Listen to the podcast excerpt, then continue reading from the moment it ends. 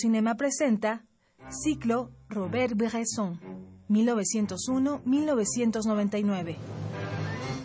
Todos los jueves de agosto, 6 de la tarde. Sala Julián Carrillo. Adolfo Prieto 133, Colonia del Valle. Entrada libre. Radio UNAM invita.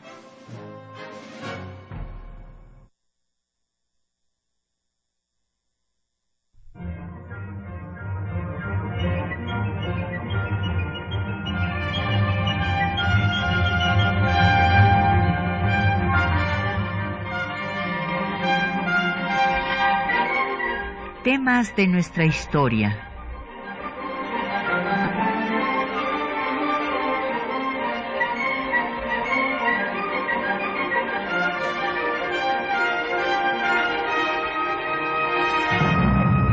Un espacio que difunde el conocimiento del pasado para comprender nuestro presente. Programa a cargo de la maestra Patricia Galeana.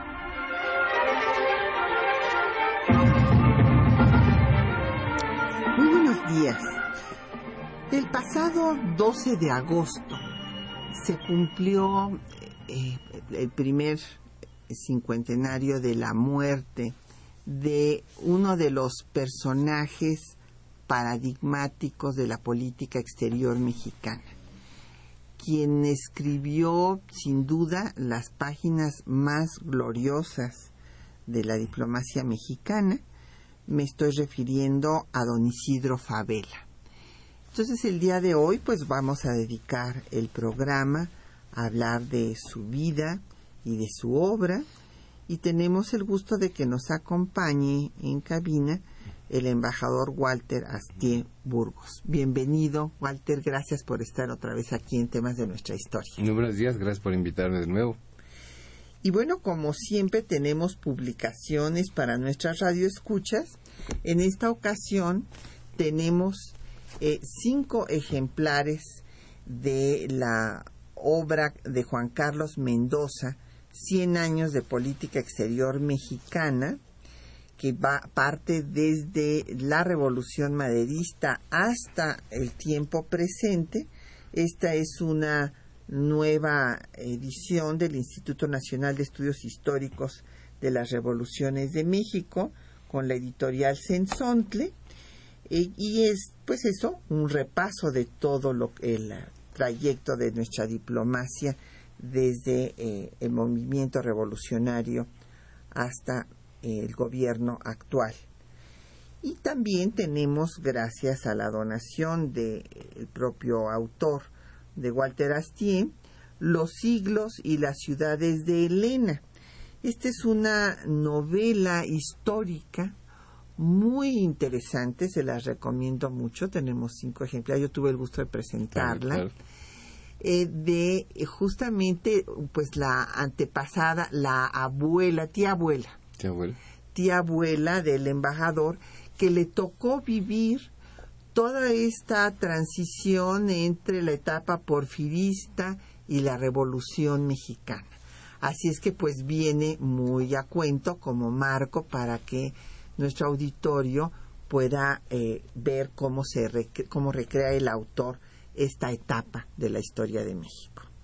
Así es que llámenos, tenemos como siempre a su disposición el 55 36 89 89 con cuatro líneas, una alada sin costo 01 800 505 26 88 un correo de voz 5623 3281, un correo electrónico temas de nuestra historia arroba yahoo.com.mx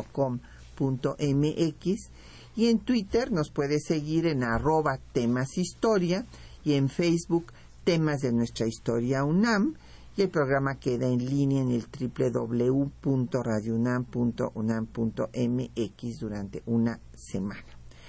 Entonces, bueno, pues vamos a dar paso. Eh, desde luego, bueno, ya conocen la trayectoria del embajador Walter Asilla, es amigo aquí de, Radio UNAM, de temas de nuestra historia, pero bueno, pues les diré que se formó en nuestra universidad, hizo su posgrado después en Venezuela, en Gran Bretaña y en Bélgica, es miembro del Servicio Exterior, tuvo diversas responsabilidades en la Cancillería mexicana como director del Instituto Matías Romero, eh, fue embajador también en diversos países, entre ellos en Dinamarca, y actualmente, bueno, pues es catedrático de diversas universidades, eh, del ITAM, de la NAHUAC, y también va a venir aquí a la UNAM a, impartir clases próximamente. Entre sus obras, pues se ha especializado en las relaciones México y Estados Unidos, también Europa y la guerra de Estados Unidos contra México, y eh, bueno, pues eh, las relaciones entre México y Europa. Ahora está escribiendo sobre los efímeros imperios que anunciamos, ¿qué te parece? de Napoleón III y de Maximiliano. Y bueno, pues además tiene esta hermosa novela de los siglos y las ciudades de Elena, que fue mi directora de mi, de mi, mi maestra del Windsor School, donde estudié la primaria, una escuela inglesa donde cantábamos God Save the Queen. Ah, imagínate todos los días a la, a la entrada y a la salida. Bueno, depende de la maestra. Pero teníamos una maestra canadiense que sí nos hacía cantar los dos himnos, el mexicano, pero también el, el inglés. Bueno, pues vamos a hablar de este personaje verdaderamente brillante, que lo mismo fue un escritor eh, prolífico, sus obras eh, pues llenan 15 volúmenes. Eh, escribió de Don Quijote, por ejemplo, que fue desde luego también un revolucionario, se unió a la revolución desde Madero, mm, fue un político que fue diputado, un gran diplomático que defendió las causas más importantes de su tiempo, le tocó defender eh, a México de la ocupación norteamericana en Veracruz. En 14. En 14 con Carranza. Y después va desde Carranza hasta Cárdenas. Y con Cárdenas en la Liga de las Naciones pues defenderá a Etiopía de la ocupación eh, de Mussolini y a Austria de la ocupación nazi, a China de la invasión japonesa y a la República Española de los, de los fascistas. Y también fue académico, profesor ah, y periodista. Y profesor de historia. Daba clases de historia, eh, dio clases de historia del comercio, en fin, bueno, digamos primero sus, sus primeros años, él nació en Atlacomulco en 1882, miembro de una familia liberal, acomodada, y hay que pues, recordar pues que vivió 82 años. Sí, sí e, exacto. Y todo lo que destacas, pues es que sorprende un personaje tan polifacético que abarcó tantas áreas y que en todas destacó. Y uno se pregunta, pues, ¿qué pasa que ya no tenemos esos personajes de ese calibre, verdad? Sí, sí, sí, la verdad es, eh, sorprendente. Hay que recordar que, bueno, pues es miembro también de una generación brillante, ¿no?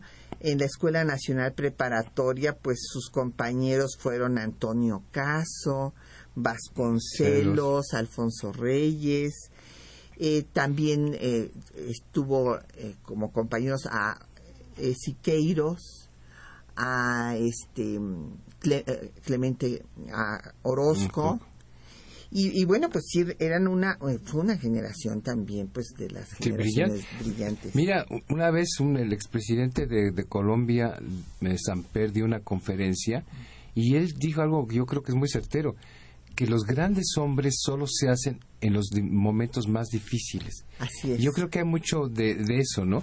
Que a todos esos, ¿cómo es posible que hubiéramos tenido esta generación de grandes pensadores, ideólogos, creadores, pintores, etcétera? Pues por la Revolución Mexicana, ¿no? Que yo creo que permitió que afloraran todos estos personajes y destacaran en su talento. Y en otros periodos, cuando no hay esas tremendas dificultades como las que ellos vivieron, pues nos quedamos en unos términos medios, ¿no? En un impasse, sí, sí, sí. Este, Toynbee, este historiador inglés, escribió que ante las crisis los individuos y los pueblos solamente tienen dos posibilidades, o desaparecer o salir, salir fortalecidos. Y entonces, bueno, pues son unas sacudidas que en este caso, pues México salió fortalecido. Fue alumno de Juan de Dios Pesa y de Justo Sierra. Y si bien tuvo un paso breve por la escuela de ingeniería, su vocación eh, fue eh, la abogacía, Derecho, sí, claro. en donde se este, tituló en 1908 y fue miembro del Ateneo de la Juventud. Hay que recordar esta sociedad que se puso a organizar conferencias para estudiar lo propio en ese medio porfirista, europeizante, extranjerizante que valoraba lo extraño y no valoraba lo propio. Pero hay que recordar también que el Ateneo de la Juventud se, se dividió y que algunos se quedaron eh, pues con Huerta inclusive, otros se declararon neutrales y desde luego Isidro Favela fue de los que se incorporó a la revolución. Sí. Eh, mira, eh, obviamente yo pues más me enfoco en la vida de don Isidro desde el punto de vista diplomático por ser diplomático, ¿no? Y lo interesante de su vida, según creo yo o deduzco, es que originalmente siento que no tenía una vocación, porque como tú señalas, él estudió abogacía y ahí pues fue un, un gran abogado que después se especializó en el derecho internacional. Pero no veo trazas de que haya tenido una inclinación hacia la diplomacia, hacia las relaciones internacionales, sino que los avatares del país que vivió en el proceso revolucionario lo llevaron y ahí encontró su vocación o se dio cuenta que tiene una vocación para la diplomacia y fue precisamente como tú señalas pues su prueba de fuego en 1914 con la intervención americana en Veracruz que le tocó semejante paquete. Sí, hay que eh, decir que antes de eh, llegar al momento ya de 14, pues había estado eh, como diputado, pero bueno, en realidad ni siquiera tomó posesión de la diputación porque Madero lo comisionó con el gobernador de Chihuahua, Abraham González. Y después Abraham González lo manda con Madero para advertirle que ya era inminente el cuartelazo. Y cuando llega aquí Favela, pues ya está, está ya la decena, la decena trágica, ¿no? Le toca. Y bueno, pues se une después a, a Carranza y ahí va a tocarle esta difícil negociación con los norteamericanos eh, que este, es, tenían por otra en contraparte digamos a Federico Gamboa el escritor de Santa como canciller de Huerta. De Huerta. Sí, y por estos avatares, pues este llegó don Isidro a ser oficial mayor de la Secretaría de Relaciones Exteriores, pues la Secretaría de Relaciones Exteriores de Venustiano Carranza. Y no había titular, entonces era oficial mayor y encargado del despacho. Y yo creo, bueno, y él tenía apenas 32 años. Yo creo que se sintió Sí. muy honrado y muy tranquilo estar en ese puesto. Sin saber, eso fue en 1913, que en- al año siguiente le iba a tocar semejante problemón que es una de esas cosas que todos los diplomáticos nunca esperamos que nos toque, ¿no? Una intervención extranjera cuando tú estás presidiendo la Secretaría de Relaciones Exteriores. Sí, y bueno, pues hizo todo lo que pudo para este que eh, Estados Unidos desocupara el puerto. Eh, hay cartas muy interesantes que él escribe haciendo ver que eh, debe de, de respetarse la inviolabilidad del territorio mexicano en contra de la intervención que va a ser su bandera desde ese momento y hasta, en fin, Hasta toda su muerte, vida, claro. eh, to- toda su vida. Y, y cuando finalmente Huerta huye en julio del 14, eh, ya acosado por las tropas constitucionalistas que ya iban a- acercándose a la Ciudad de México, pues entonces vuelve otra vez a la carga Favela, que además hacía que se publicaran artículos en la prensa también, que esto era muy importante para hacer ver lo injusto de esta ocupación.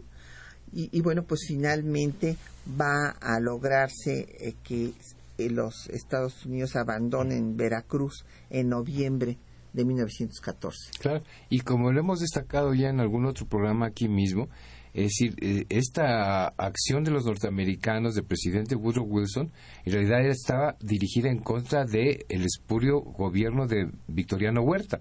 O sea que indirectamente beneficiaba a, a Huerta, perdón, a Carranza, que era su rival. Pero sin embargo, tanto Carranza como Isidro Favela pues se sostuvieron en el principio que a pesar de que el asunto iba dirigido en contra de Huerta, pues era una obvia violación a la soberanía en la independencia nacional, ¿no? Y por eso se opusieron tajantemente, aunque los beneficiara políticamente. Así es. Y bueno, recordemos todo el marco internacional de cuando hablamos de la guerra, de la gran guerra, de los intereses de Alemania, primero en fortalecer a Huerta, mandándole eh, municiones, precisamente por eso la ocupación de Veracruz por el Ipiranga, ¿no? Y ya después cómo le apostarán a crear un conflicto entre México y Estados Unidos para distraerlos de que no la, en Europa, claro. Exactamente. Mm. Bueno, pues vamos a hacer una pausa y como eh, señalamos una de las páginas que, que por por eh, todo el tiempo, bueno, yo, porque iba a decir por mucho tiempo, debe de seguir siendo motivo de orgullo nacional la política exterior que este, llevó a cabo Isidro Favela.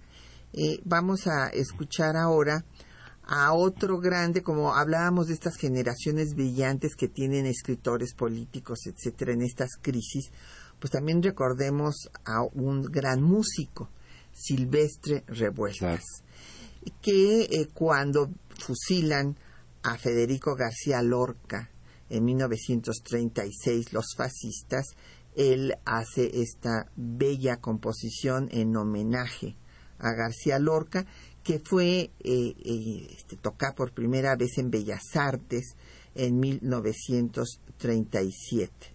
Escuchemos.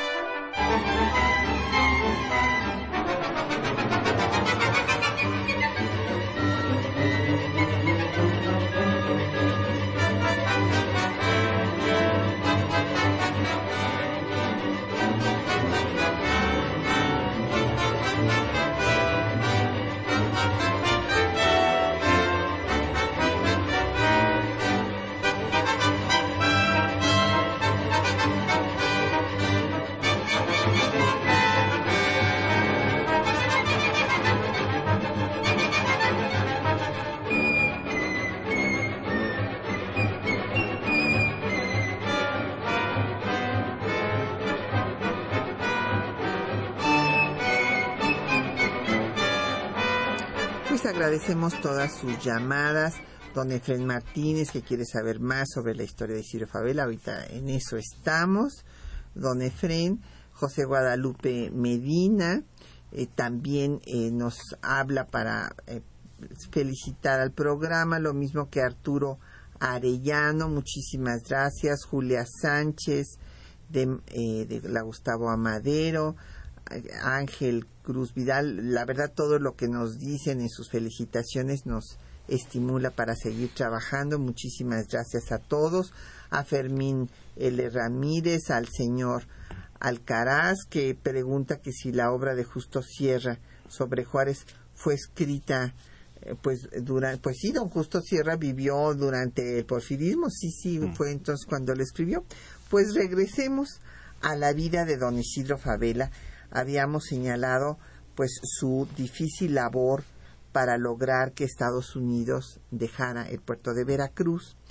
Y después fue nombrado en 1915 embajador especial ante eh, los países de Sudamérica, Argentina, Brasil, Chile y Uruguay, y eh, se dio a la tarea de reorganizar pues embajadas, de abrir embajadas, era muy importante, él estaba consciente de la importancia de dar a conocer lo que él decía, la verdad de lo que estaba pasando en México y cuál era el movimiento constitucionalista. Y bueno, fue ratificado eh, por el Senado de la República después de que ya se jura la Constitución en 1917 y en 19 pues va a ir a Europa, va a estar en España, en Alemania, en la Comisión de Reclamaciones México-Italia y va a renunciar cuando viene el asesinato de Carranza. Sí, mira, vemos que su trayectoria en servicio exterior y pues explica eso en función de las dificultades que tenía México, pues fue bastante atribulada porque permaneció como oficial mayor encargado de el despacho de la Secretaría de Relaciones Exteriores como dos años mientras duraba la ocupación de, del puerto Veracruz. Y después de ahí, pues como tú señalas, pues tuvo otra encomienda nada fácil que fue ir a Europa y obtener, bueno, uno explicar qué era la Revolución Mexicana, cuál era la verdadera situación, hacer que países como Inglaterra, Francia, Italia le retiraran el reconocimiento a los em, diplomáticos de, de Huerta que estaban allá acreditados y reconocieran al gobierno de Venustiano Carranza como el legítimo. Entonces, son tareas, ninguna de estas fue fácil, ¿verdad? Pues era picar piedra. Y fue, estuvo un año y medio exactamente en Europa y lo logró, al menos en Inglaterra, en Francia, en Italia. Y regresó a México en 1915 y se le hizo el encargo de ahora hacer lo propio en América del Sur, ¿no? Que se fue a Argentina, a Chile, como tú señalas, a Brasil, Uruguay y Paraguay, y también logró el reconocimiento de estos países al, al gobierno de Venustiano Carranza. Y lo que es importante ver es que después va a tener un, eh, pues sí, un, eh, pequeño impas que se dedica a escribir pues cuando viene este esta rebelión en contra de Carranza, y va a tener pues después ya nuevamente función importantísima como representante ante la Liga de las Naciones durante el gobierno del general Lázaro Cárdenas. Pues eso, eso, te demuestra que la importancia que es estar diversificado, porque como tú dices, con el asesinato de, de Carranza, pues este tuvo que regresar a México y se quedó sin función diplomática que yo creo que la había aprendido, le gustó y tenía reconocimiento y lo estaba haciendo muy bien, pero por los cambios políticos que hubo, pues tuvo un receso de 16 años. Entonces, bueno, si no está en la diplomacia, ¿a qué se dedica? Y como tú dices, pues tuvo una muy fructífera labor como académico, como periodista, como escritor, eh, fue diputado también, o sea, participó en las actividades internas del país mientras regresaba a la diplomacia. Así es. Y bueno, eh, ya cuando está ya en la Liga de las Naciones, pues va a tener el momento culminante de su labor como diplomático. Le toca un, momento dificilísimo, ¿verdad? En, en el que pues Italia había invadido Etiopía en 1935 y eh, pues los fascistas habían intervenido en, la, en España para acabar con la República Española y llega en 37 a la Liga de las Naciones y entonces ahí le toca eh, defender porque va el eh, emperador etíope a defender la existencia de su país y para este, tener el apoyo de la Liga de las Naciones que no le da el apoyo y la voz de Favela se hace oír para hacer una defensa de la no intervención que debería de respetarse la soberanía etíope. Mira, todas las misiones de Don Isidro fueron difíciles, porque bueno, pues veamos, esto estamos hablando de las dos guerras mundiales y de la Revolución Mexicana, así es de que ninguna le tocó fácil. Como tú señalas, cuando llegó al poder el presidente Lázaro Cárdenas en 37 lo nombró como representante de México ante la Liga de las Naciones. Que hay que recordar que México no fue miembro fundador de este primer organismo internacional de alcance universal, porque su gran patrocinador y creador fue el presidente Woodrow Wilson, que, no lo, que estaba peleado con México, por las reivindicaciones nacionalistas de la revolución y demás, y no se admitió a México. Y fuimos admitidos hasta el año 30 y algo. O sea, pero y obviamente pues llegamos a una situación de llegar un poco tarde y ya llegamos en la época en que se había iniciado la, o estaba en vísperas de iniciarse la Segunda Guerra Mundial, que le tocó ahí otro paquete tremendo a don Isidro estando en, en Ginebra en la Liga de las Naciones. Y bueno, todos los acontecimientos que se sucedieron ahí, como tú citas, pues México, a través de él, y las instrucciones obviamente del presidente Lázaro Cárdenas, tuvieron una posición muy firme, muy clara, en estricto apego al derecho internacional y al respeto de la independencia y la soberanía de los pueblos. Así es, y por ejemplo, un célebre discurso que dijo eh, en defensa de la República Española, dijo que se estaba eh, llevando eh, la injerencia de los fascistas ahí a España y que se estaba aplazando la guerra mundial, pero eh, pues que este era obvio que esta iba a venir y después alzó su voz y fue la única voz para defender a Austria de la invasión de Hitler. Exacto. Y esto lo recuerdan los austriacos, no hay veces que uno pase por Austria, que cuando se enteran uno que es uno mexicano, eh, realmente lo reciben con emoción. Eh, hay una plaza eh, que lleva el nombre de México allá en Viena. En fin, es un hecho histórico. Nos lo recuerdan y nos lo agradecen. Sí, sí, desde luego. Y bueno, lo mismo pasó con Etiopía en 1954 eh, vino este a, eh, Selassie, mm, el emperador, el emperador a condecorar a, Isidro Favela por lo que había hecho en defensa de, su país. Y bueno, eh, también le tocó recibir en Francia a los primeros exilados, los primeros refugiados españoles. En la República Española.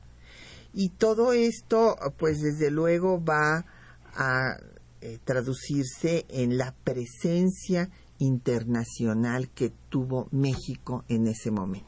Exactamente, mira, suena fácil decirlo, pero hay que tener en cuenta el contexto histórico que, se vivía en un momento en que la Alemania nazi se había vuelto toda poderosa y pues estaba haciendo tropelía y media y nadie se atrevía a criticarlo. Y ahí la voz de un país, pues digamos, marginal, con serios problemas internos que venía saliendo de la Revolución con México, pues sí tuvo el valor de condenar la anexión, el, la anexión de Austria a Alemania, la invasión de Italia, de Etiopía, la invasión de, de China, de Manchuria, perdón, por parte de Japón y demás. O sea, no tuvimos miedo y por un apegarnos estrictamente a los principios del derecho internacional, sostuvimos esta posición, que fue, por decirlo, un aire fresco, como dicen los historiadores, en el momento en que lo que prevalecía en los asuntos internacionales, pues era el poder y la fuerza, punto. ¿no? Sí, es, sí, es, es impresionante. Fueron páginas gloriosas del gobierno de Lázaro Cárdenas y la acción de Isidro Fabela, la acción diplomática. Vamos a hacer una pausa para escuchar una carta eh, realmente que, que lo pinta de cuerpo entero, la carta que les escribe a sus padres, Fabela, avisándoles que ha decidido incorporarse a la revolución.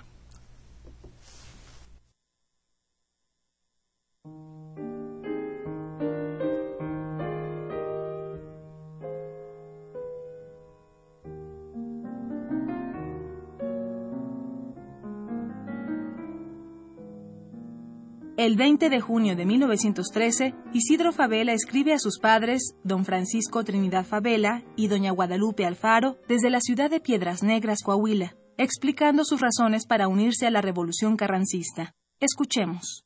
Desde que salí de México el mes de mayo para embarcarme en Veracruz, rumbo a La Habana y Nueva York, mi decisión estaba tomada.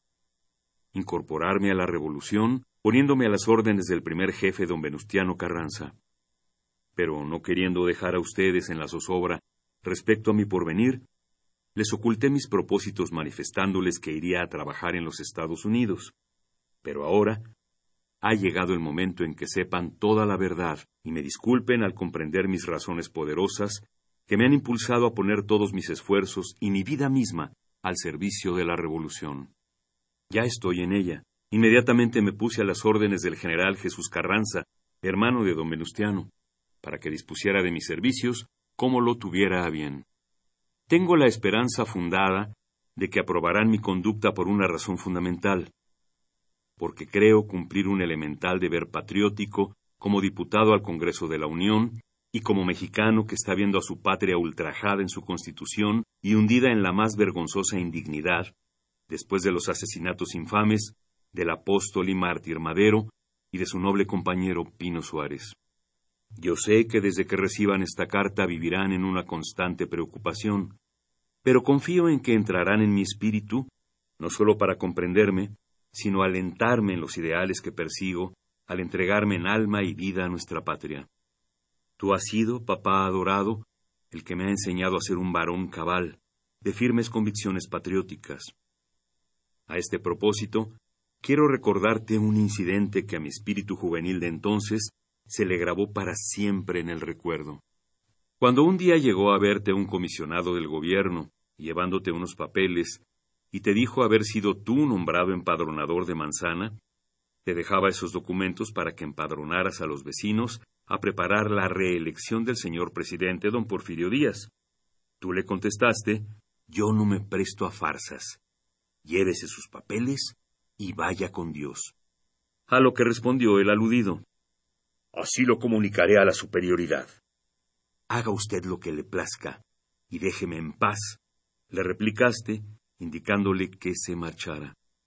Por eso desde joven aprendí de tu ejemplo el tener hombría y decoro, y por eso estoy aquí, para hacer respetar la dignidad de México y la mía propia, también porque no concibo que un representante del pueblo como yo lo soy se cruce de brazos y acepte como buenos y legales los hechos consumados en toda la República por un soldado traidor que con ayuda de todos los elementos civiles y militares del antiguo régimen porfirista, trata de retrogradar la política del país a los tiempos de la vieja dictadura que ocasionó el movimiento redentor encabezado por el señor Madero. Respecto a ti, mamacita de mi corazón, heredé de tu dilecto espíritu de artista un amor infinito por la vida pero ese apasionado apego que tengo por la existencia no lo concibo sin la libertad. Y allá en México las libertades no existen, porque las ha conculcado la tiranía oprobiosa. Termino esta carta escrita con la más profunda emoción dentro del campo revolucionario, haciéndoles una declaración, que me siento el ser más venturoso de la tierra porque estoy satisfecho de mí mismo porque la voz de mi conciencia ciudadana me dice que estoy cumpliendo con una sacrosanta misión, que si no hubiera abrazado la causa de la libertad, bajo cuya bandera me amparo, por cuyos ideales lucharé hasta vencer o morir, me sentiría un mexicano indigno de serlo, un hijo que deshonraría el apellido que lleva y un ser que no tendría las características de llamarse hombre. Isidro Favela. Isidro Fabela escribió páginas gloriosas en defensa de México. A él se deben varios de los episodios más grandes de la diplomacia mexicana que dieron prestigio a nuestra política exterior, que ganaron para México el respeto de la comunidad internacional, como la defensa de Austria ante la invasión nazi y la de Etiopía ante el imperialismo fascista. Asimismo, defendió a la República Española, apoyó la expropiación petrolera y reivindicó los derechos de México sobre Belice. Sus obras son clásicas de nuestra historiografía como Los precursores de la Revolución Mexicana y su Historia de la Diplomacia de la Revolución de México. Sus estudios jurídicos e internacionales sobre la neutralidad, por un mundo libre o Estados Unidos en contra de la libertad son textos esenciales que deben leerse y releerse. Don Isidro Favela dijo, Somos una nación joven que lucha por la conquista de grandes principios no tenemos sed de sangre, tenemos ansia de libertad. La libertad es la última de las democracias, la base de la justicia, la causa primera de toda conquista política y el fundamento más firme de las naciones. Por eso, en los momentos difíciles, el pueblo exige de sus representantes actos de heroísmo. Por ello, hombres como Isidro Favela nunca mueren, porque sus ideas son imperecederas.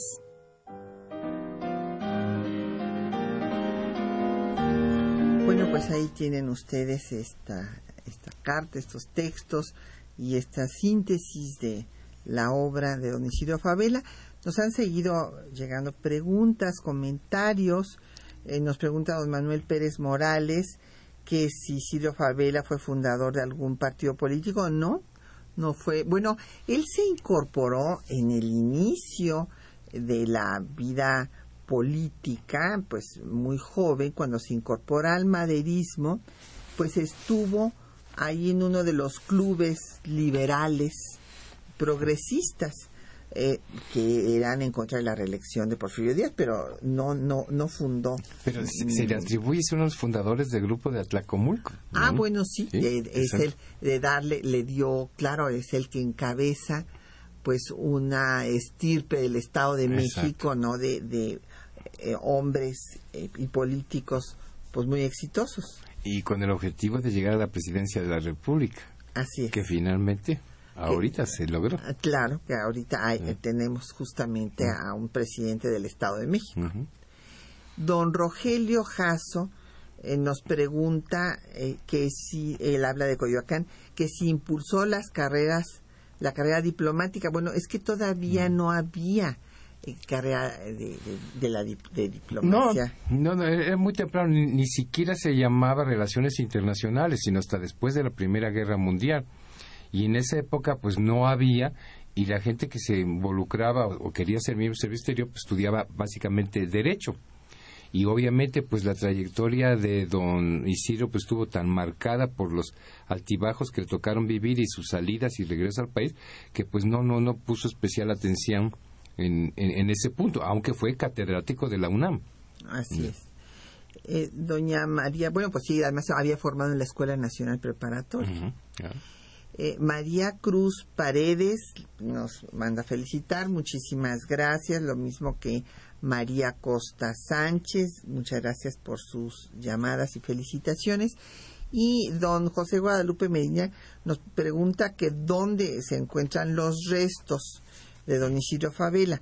Bueno, originalmente habían sido sepultados en el Panteón Jardín de la Ciudad de México y en octubre de 1996 el gobierno del Estado de México, en reconocimiento por su trayectoria, los trasladó a la rotonda de las personas ilustres del Estado. No, no está aquí en la Ciudad de México, sino está en el Panteón Civil de San Felipe Talmiliolapan, en el Estado de México.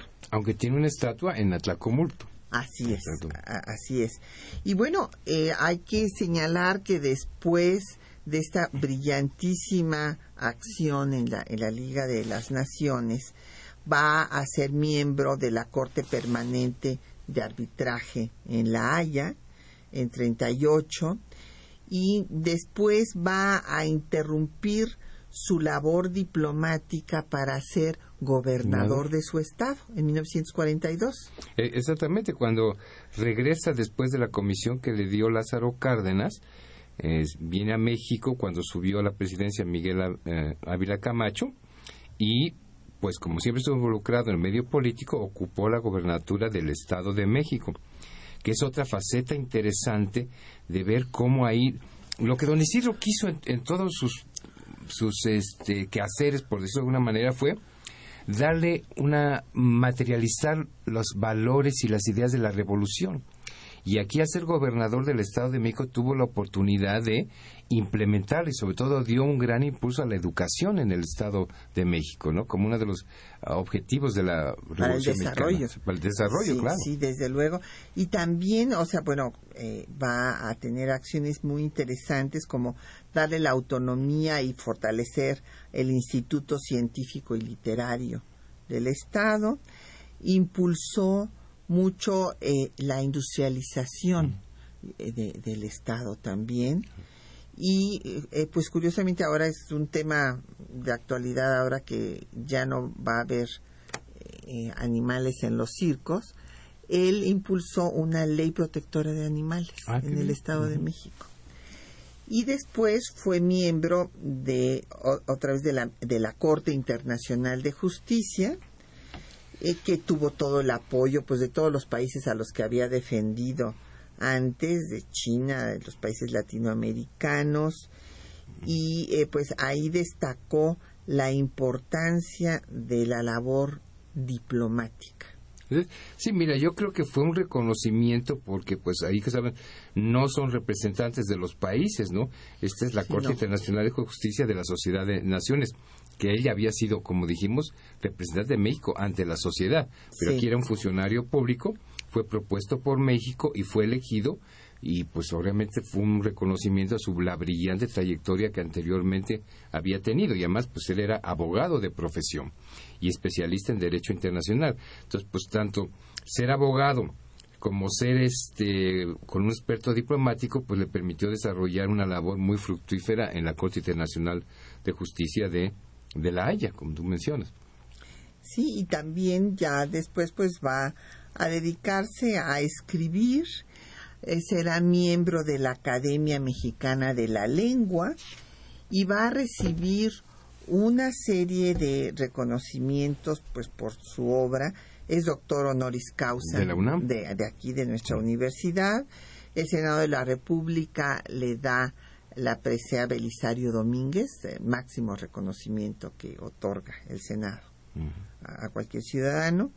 Bueno, ya habíamos dicho la condecoración de Etiopía, reconocimiento de la República Española, en fin, y va a donar la Casa del Risco, que es el Museo Isidro Favela, que está ahí en eh, la Plaza de San Jacinto, en San Ángel, eh, que era su propia casa habitación y que si no la conoce alguno de nuestras radioescuchas debe de ir a conocerla. Eh, la, la fuente de las conchas es una belleza. Y esta casa la dona al pueblo de México en, durante el gobierno de otro eh, pues otro de sus paisanos del Estado de México de, de Adolfo López Mateos. Exactamente. Y ahí pues tienen diferentes actividades eh, presentación de libros, cursos, en fin, además de eh, exposiciones de arte. Y la biblioteca, dejó toda su biblioteca, 20.000 ejemplares, además de una colección de arte. Mm. Y bueno, pues entre las obras que escribió ya habíamos mencionado algunas, Los Estados Unidos contra la Libertad, en donde hace una defensa de América Latina y se opone al eh, imperialismo yanqui, eh, va a escribir las doctrinas Monroe y Drago, donde hace, pues desde luego, la crítica de esta doctrina Monroe que se convirtió eh, de América fuera de las manos de Europa para América, para los Estados, Unidos. y de la doctrina Drago de este diplomático, bueno, internacionalista más que diplomático, especialista en derecho internacional mm. argentino, que eh, proscribe el uso de la fuerza para eh, cobrar deudas, como, como había sufrido México pues con la intervención francesa, con el, el, pretexto en la intervención francesa. Y hace una defensa de Belice, que este es un episodio muy vergonzoso de, de la historia eh, diplomática de México, porque pues Mariscal, durante el gobierno de Porfirio Díaz, pues cede sin más los derechos que tenía México sobre Belice a los ingleses. Y esto eh, pues es lo que aborda Isidro Favela en, en, su célebre libro de Los derechos de México sobre Belice. Y bueno, mira, te interesa decir, ya después de, la, de estar como juez de la Corte Internacional de, de la Haya, pues ya realmente culminó su labor diplomática tan larga y tan fructífera. Pero también interesante señalar que todavía en 1962, cuando tenía 80 años, fue, recibió su último encargo este, diplomático, que fue una misión especial a, eh, a Japón. Eso durante la presidencia, como tú dices, de su paisano, el presidente López Mateos. Eh, fue una eh, misión corta, pero pues tengamos en cuenta que ya tenía 80 años. Sí. Y ya este, pues fue su última salida del país y ya después de que regresó pues ya se dedicó básicamente a, a escribir. Claro, hasta su muerte el 12 de agosto de 1964 en Cuernavaca. Pues vamos a hacer una pausa para escuchar eh, más música eh, de la época y vinculada con la, eh, las ideas y la labor de don Isidro Favela. Eh, vamos a escuchar ahora esta composición de Silvio Rodríguez, Playa Girón, porque Isidro Favela fue un defensor de la revolución cubana que pues había logrado derrotar al imperialismo yanqui.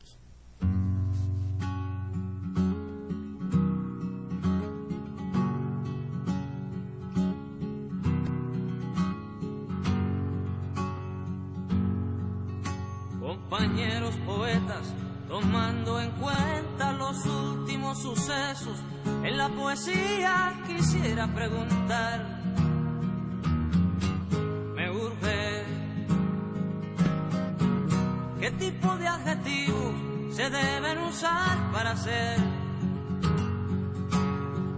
el poema de un barco sin que se haga sentimental? fuera de la vanguardia o evidente panfleto. Si debo usar palabras como flota cubana de pesca y playa Girón.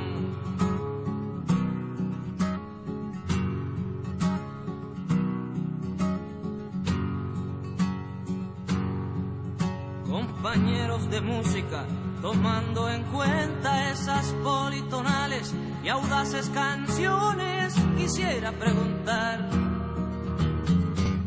me urge, ¿qué tipo de armonía se debe usar para hacer la canción de este barco con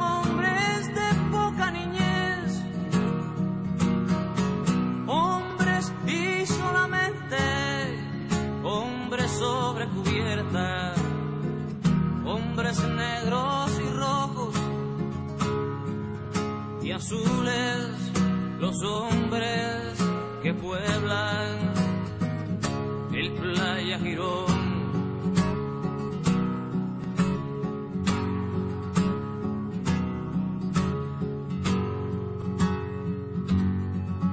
compañeros de historia, tomando en cuenta lo implacable que debe ser la verdad, quisiera preguntar,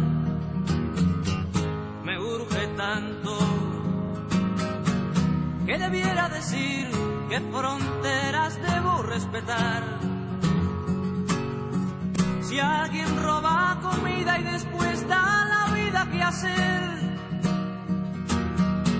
¿hasta dónde debemos practicar las verdades? ¿Hasta dónde sabemos? Que escriban pues la historia, su historia, los hombres del Playa Girón. Que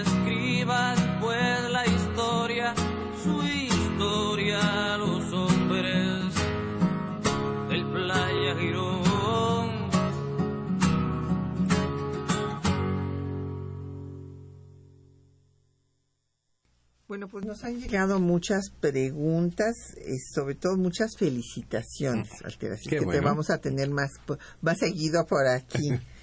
y algunas que, que son preguntas, o sea, nos dice que, impo- don José Alfredo Cid, que siempre nos sigue por Twitter, y le mandamos muchos saludos, nos dice que qué importancia tiene la fundación. Bueno, pues es que esta fundación se dedica a hacer actividades culturales. Exacto. Internacionalistas especialmente, ¿no? Sí, ahí ah, no- nos apoyan mucho, por ejemplo, en la asociación de la que somos miembros, la Asociación Mexicana de Estudios Internacionales, que fundara el doctor Modesto Seara Vázquez, Exacto. pues eh, muchos eh, seminarios y reuniones de la Mesas ley redondas. la- las eh, hemos hecho ahí en, en la casa Isidro Favela.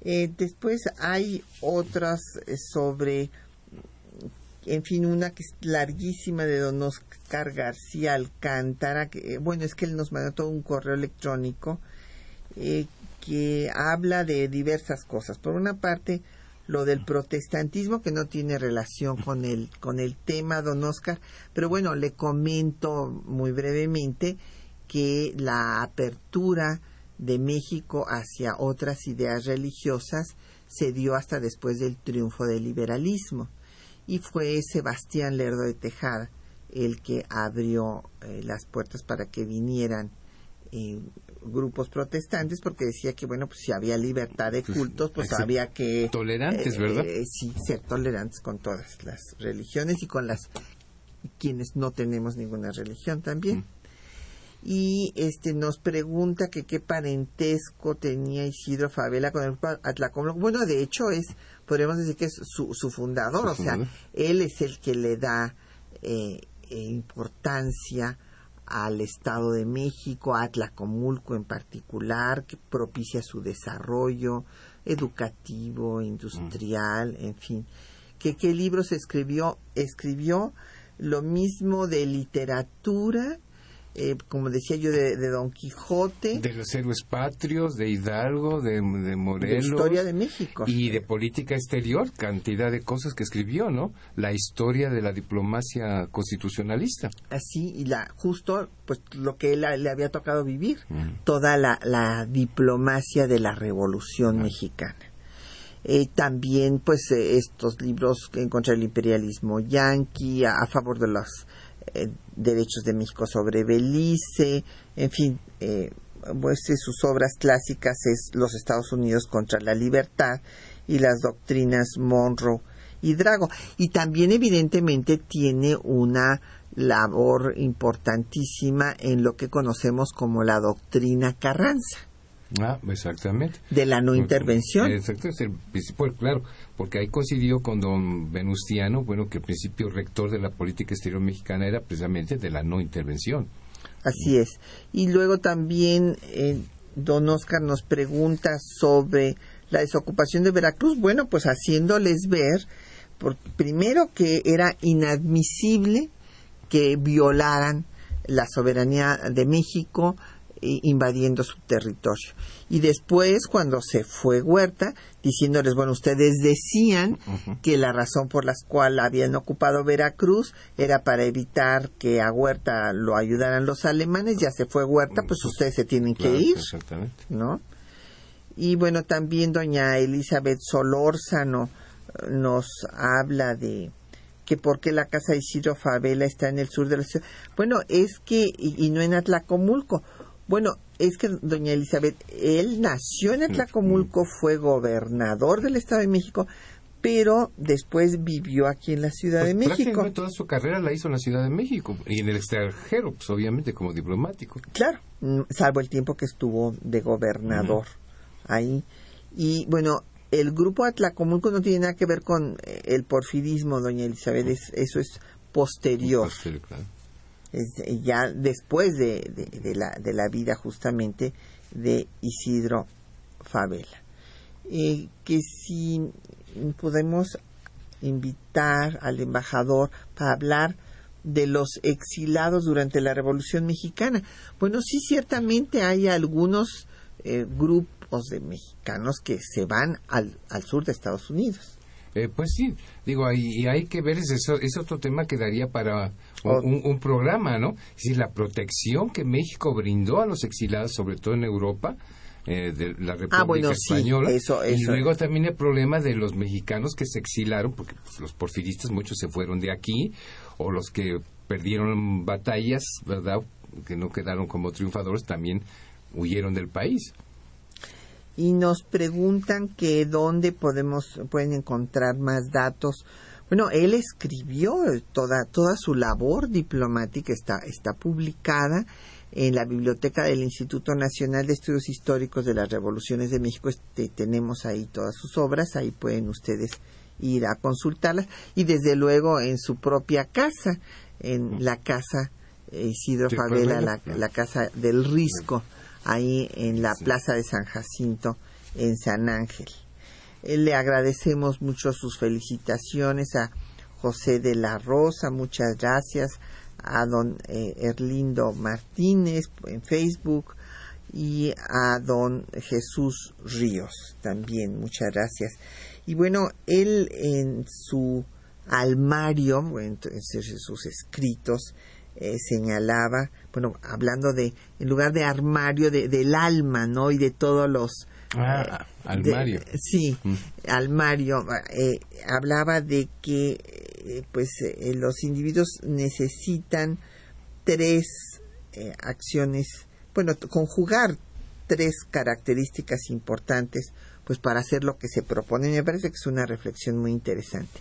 Cultivar su intelecto, tener sensibilidad y algo fundamental, voluntad Ah. Porque se puede tener inteligencia, pero si no se cultiva, pues es como si no se tuviera sensibilidad, pero si no se aplica, bueno, pues tampoco.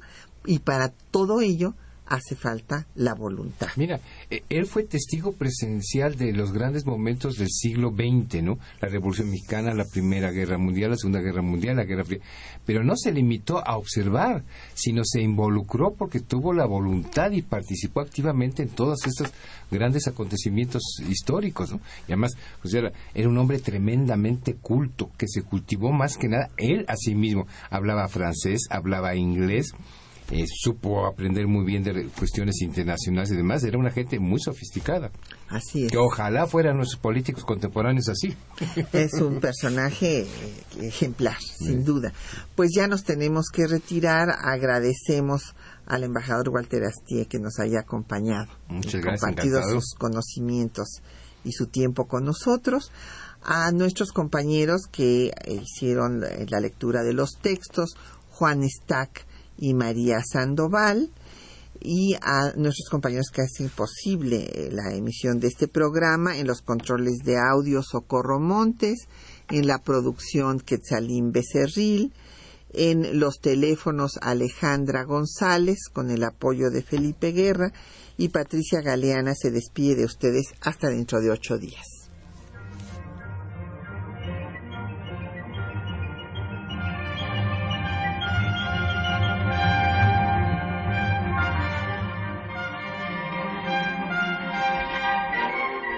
Temas de nuestra historia.